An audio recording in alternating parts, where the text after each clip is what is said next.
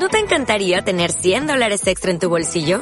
Haz que un experto bilingüe de TurboTax declare tus impuestos para el 31 de marzo y obtén 100 dólares de vuelta al instante. Porque no importa cuáles hayan sido tus logros del año pasado, TurboTax hace que cuenten. Obtén 100 dólares de vuelta y tus impuestos con 100% de precisión. Solo con Intuit TurboTax. Debes declarar para el 31 de marzo. Crédito solo aplicable al costo de la presentación federal con TurboTax Full Service. Oferta sujeta a cambios o cancelación en cualquier momento.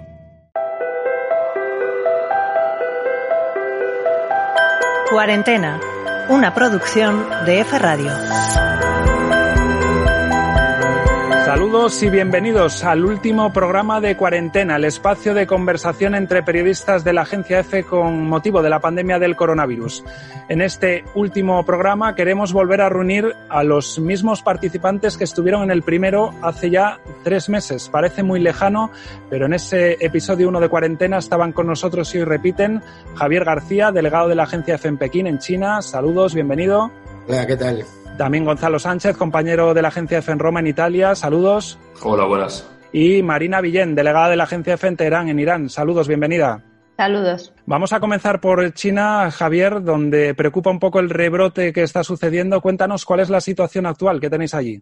Bueno, como sabéis, aquí desde el jueves pasado, justo hace una semana, llevábamos 55 días en Pekín, como la novela, sin casos, sin ningún caso nuevo de coronavirus y justo ese día se, se informó de uno, al día siguiente de seis y al día siguiente ya de más y todos localizados en el mercado, en el principal mercado de alimentación de la capital, un mercado inmenso con un montón de gente, más de 4.000 personas que trabajan allí.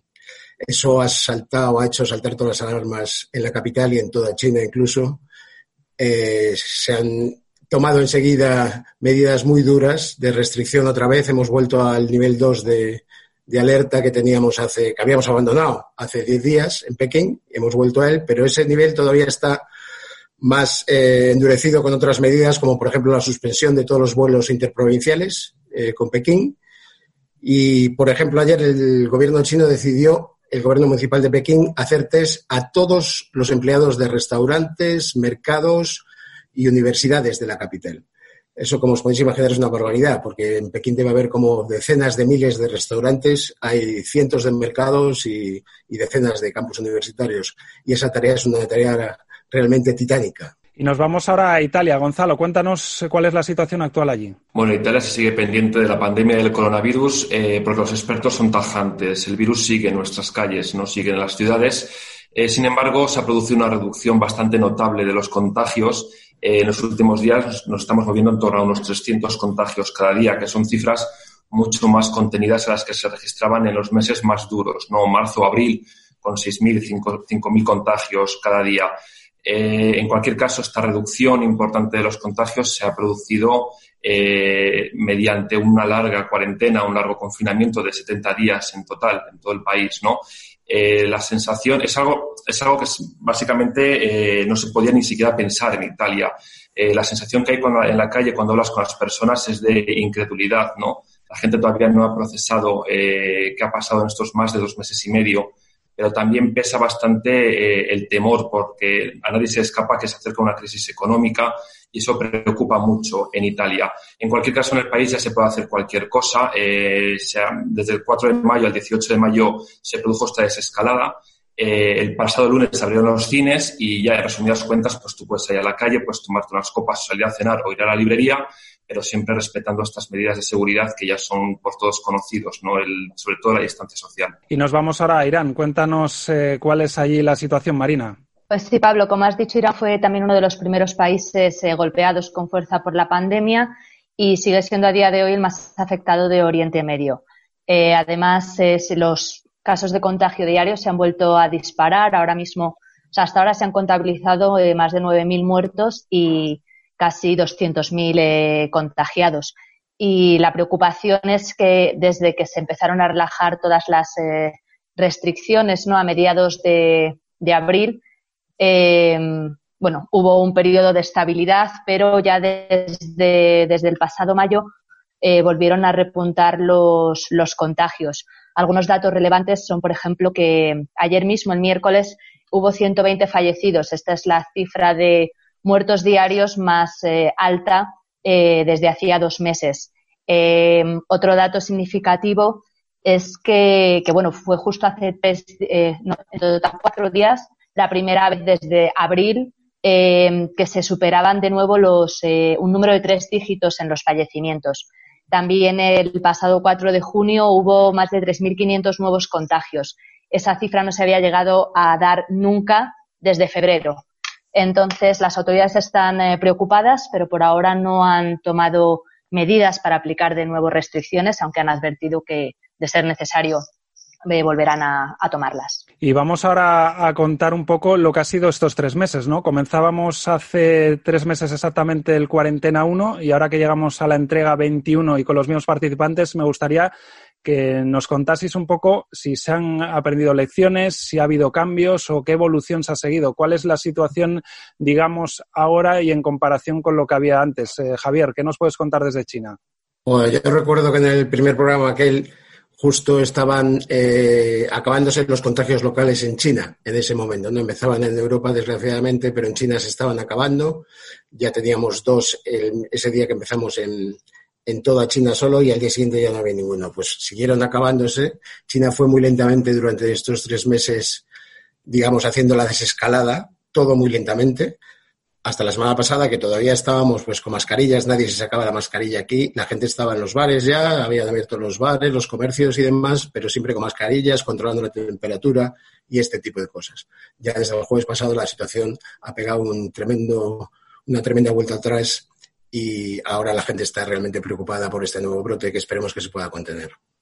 Y en eh, Italia, en Italia, Gonzalo, perdona, Javier, no sé si querías mm, decir algo más. No, quería comentarte lo del estudio que hablábamos antes de empezar, que justo hoy se ha publicado un estudio sobre la inmunidad eh, famosa del coronavirus, ¿no? Eh, un estudio de unos científicos chinos y estadounidenses que ha analizado a, muchos pacientes, a 20.000, 24.000 pacientes de Wuhan, perdón, 24.000 trabajadores sanitarios de Wuhan, y entre esos 24.000 solo el 4,5% tenían inmunidad del virus. Se suponía que de esos 24.000 un 25% estaban contagiados, pero solo un 4,5% tenían inmunidad. Ese estudio viene a decir que la inmunidad famosa de la que hablaba Boris Johnson o incluso Merkel, la famosa inmunidad del rebaño, de dejar que la gente se contagie para luego tener inmunidad, pues no, parece que no es tanto así, que esa inmunidad se pierde, que no todo el mundo la tiene, aunque hayas tenido una enfermedad, no eres inmune al virus, no está tan claro. Y Gonzalo, ¿qué evolución se ha seguido en Italia? No sé si la concienciación es ahora mayor o no se ha aprendido de lo que se ha vivido estos tres meses. Bueno, se ha aprendido, pero sí que es cierto, y esto es una percepción personal, que cuando sales a la calle la gente no siempre usa la mascarilla o no siempre respeta las medidas de seguridad o la distancia social.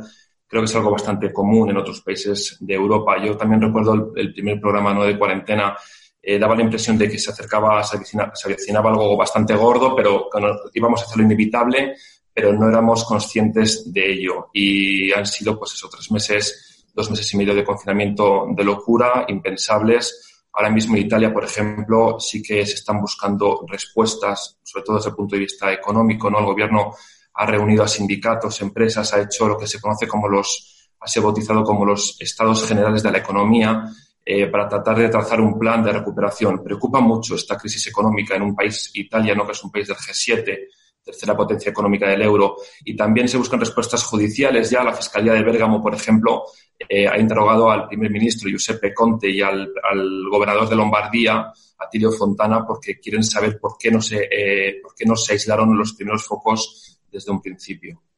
¿Y en Irán Marina cómo ha sido la evolución desde aquel primer programa hasta ahora? Recuerdo que, en ese primer programa que comentamos, eh, Irán se encontraba un poco en el pico también, o llegando al pico de, la COVID-19, en el número de casos.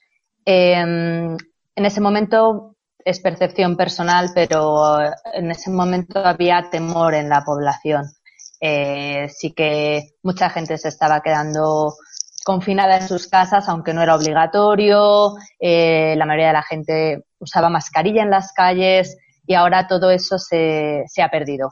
No sé si es también por cansancio después de tantos meses no con restricciones, eh, pero pese a que la situación ha vuelto a empeorar, eh, ahora mismo todos los negocios están abiertos, también los restaurantes, eh, las mezquitas también han abierto, no se, no se está cumpliendo el distanciamiento físico, no se están respetando los protocolos y por eso el propio Ministerio de Salud advertido de que puede haber otro pico muy peligroso de la enfermedad.